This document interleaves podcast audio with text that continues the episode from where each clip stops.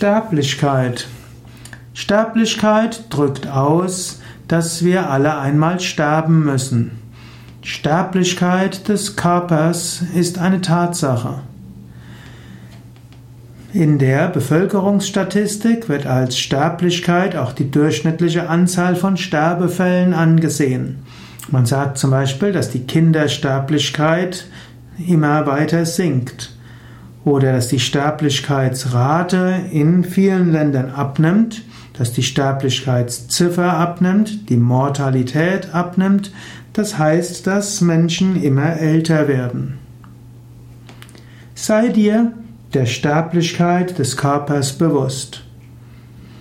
Es ist eine Tatsache, alles was einen Anfang hat, hat auch ein Ende.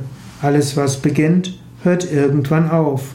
Alles was geboren wird, wird irgendwann sterben. In diesem Sinne, dein Körper ist der Sterblichkeit unterworfen und auch die Körper deiner Familienmitglieder und deiner Verwandten. Du magst hoffen, dass die Jüngeren, zum Beispiel deine Kinder, länger leben als die Älteren. Nicht immer ist das der Fall. Leben ist der Sterblichkeit unterworfen.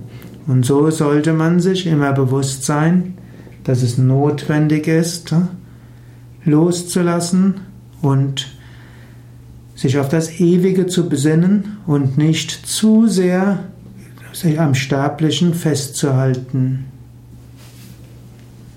Sterblichkeit als Grundlage der Religion und der Spiritualität.